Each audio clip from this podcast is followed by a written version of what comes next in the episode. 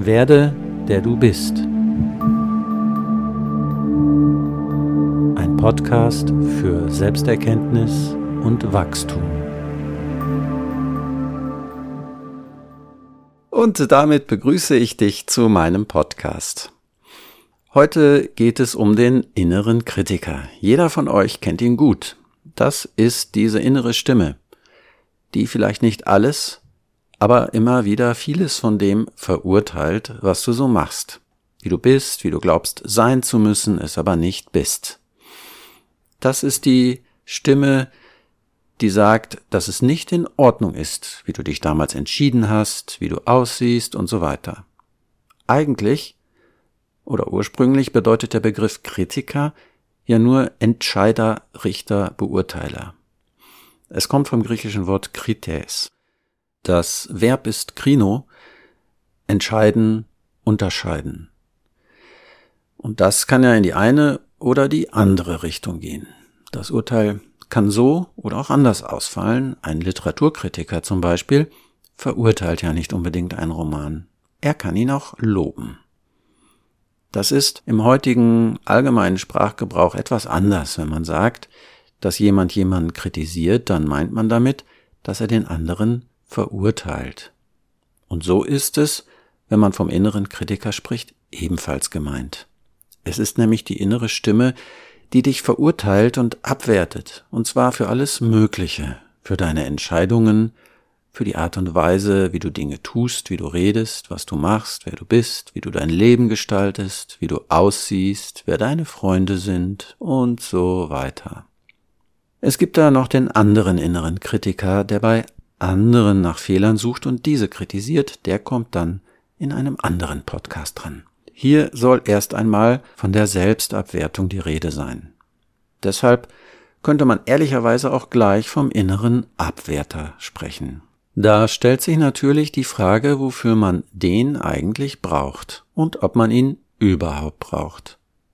Später erkläre ich dann noch, wie man mit ihm am besten umgeht, damit er irgendwie zu einer sinnvollen Instanz wird. Der innere Kritiker arbeitet hauptsächlich mit drei Emotionen. Und das sind zum einen die Angst, zum anderen sind es die Schuldgefühle. Die dritte ist die Wut, die sich letztlich aus den ersten beiden entwickeln kann. Und wenn der innere Abwärter sehr stark ist, richtet sich die Aggression so sehr gegen die eigene Person, dass daraus auch Depressionen entstehen können. Deshalb meine ich, ist es wichtig, sich mit dem inneren Kritiker einmal etwas genauer zu beschäftigen.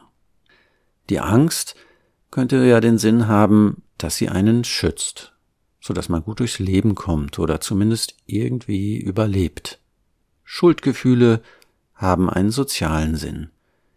Sie drängen dich dazu, dich so zu verhalten, dass andere dich mögen. Du möchtest ja nicht abgelehnt oder verstoßen werden.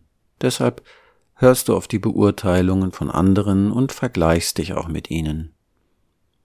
Die Wut kann ebenfalls hilfreich sein. Zum Beispiel, um sich nach außen zu behaupten. Und wenn sie nach innen, also gegen dich selbst gerichtet ist, fällt mir ehrlich gesagt kein richtiger Sinn ein.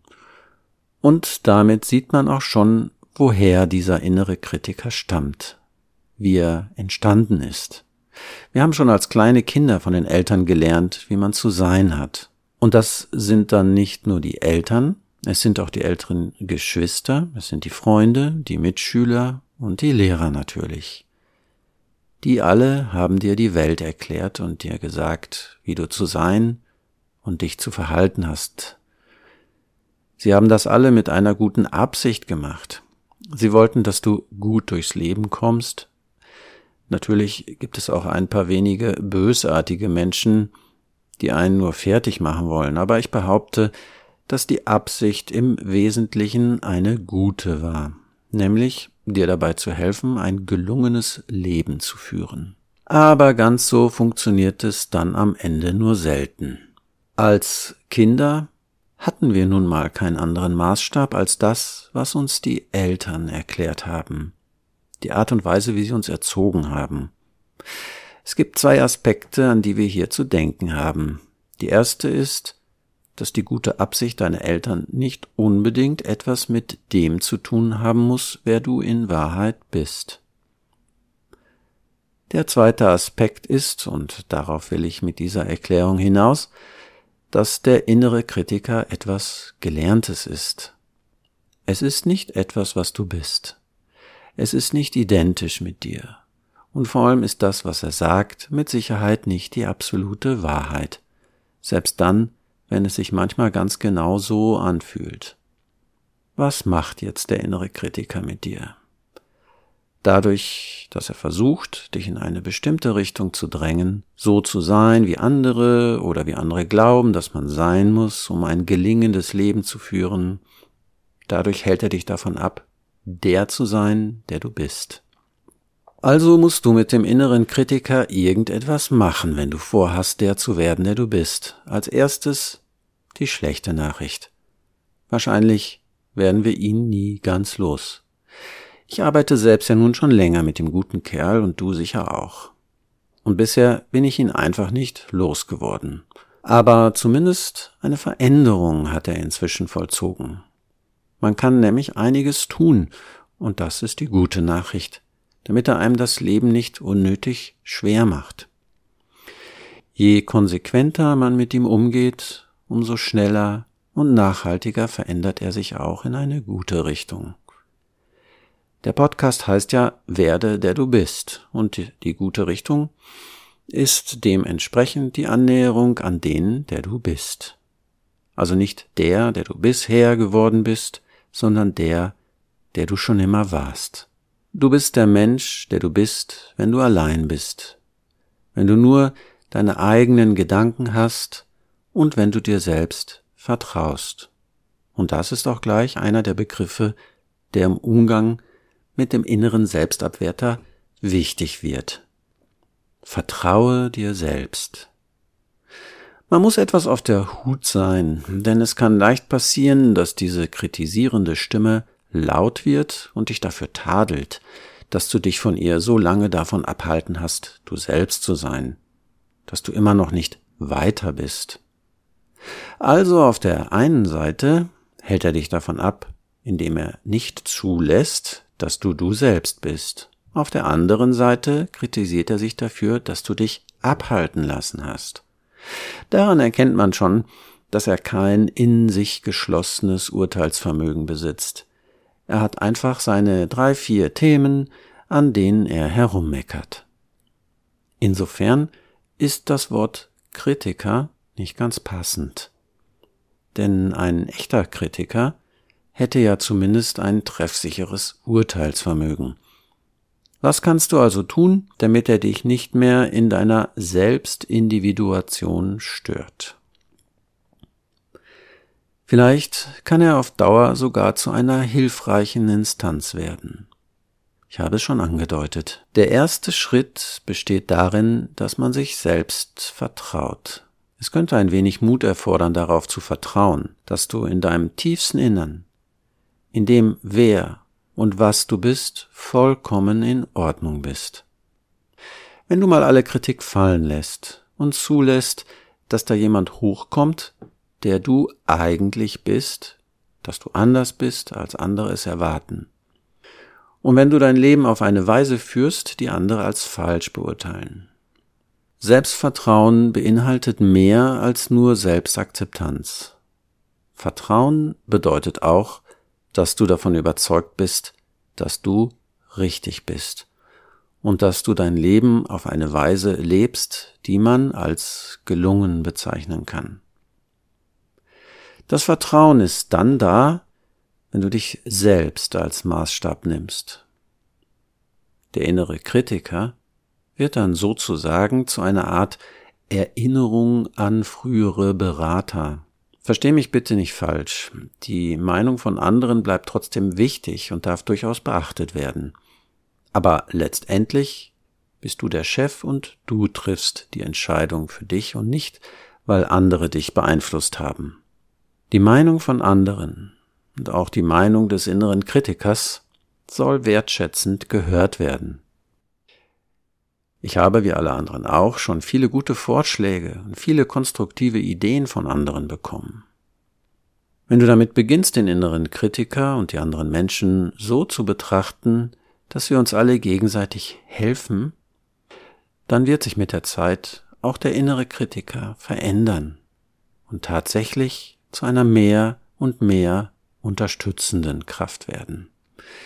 Die anderen dienen dir dann auch nicht mehr als Maßstab, an dem du dich abarbeitest, sondern als Modell, wie man es auch machen könnte, aber nicht machen muss. Nimm als Beispiel mal irgendetwas Konkretes, ein Thema aus deinem Leben, für das du dich kritisierst.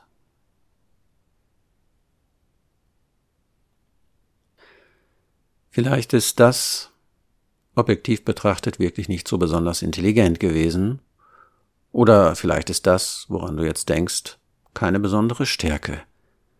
Weil ich ja nicht weiß, was du gerade ausgewählt hast, kann ich nur ziemlich allgemein sprechen. Nimm einfach wahr, was du selbst bisher über dein Thema gedacht hast und wie du dich damit fühlst. Vermutlich nicht so gut. Jetzt versuche einmal, eine andere innere Haltung einzunehmen, nämlich die Haltung, dass diese Sache, die vielleicht ein Fehler ist oder war, zu deiner Geschichte und damit zu dir gehört. Wenn sie in der Vergangenheit liegt, lässt sie sich jetzt auch nicht mehr ändern. Aber sie hat zur Entwicklung deiner Person, die du heute bist, beigetragen. Es ist eine Sache, die zu dir gehört. Auch wenn es etwas ist, das dir an dir nicht gefällt und was du in Zukunft nicht ändern kannst, zum Beispiel etwas an deinem Aussehen, dann versuche deine Perspektive so zu verändern, dass du nicht mehr mit der Kritik daran identifiziert bist.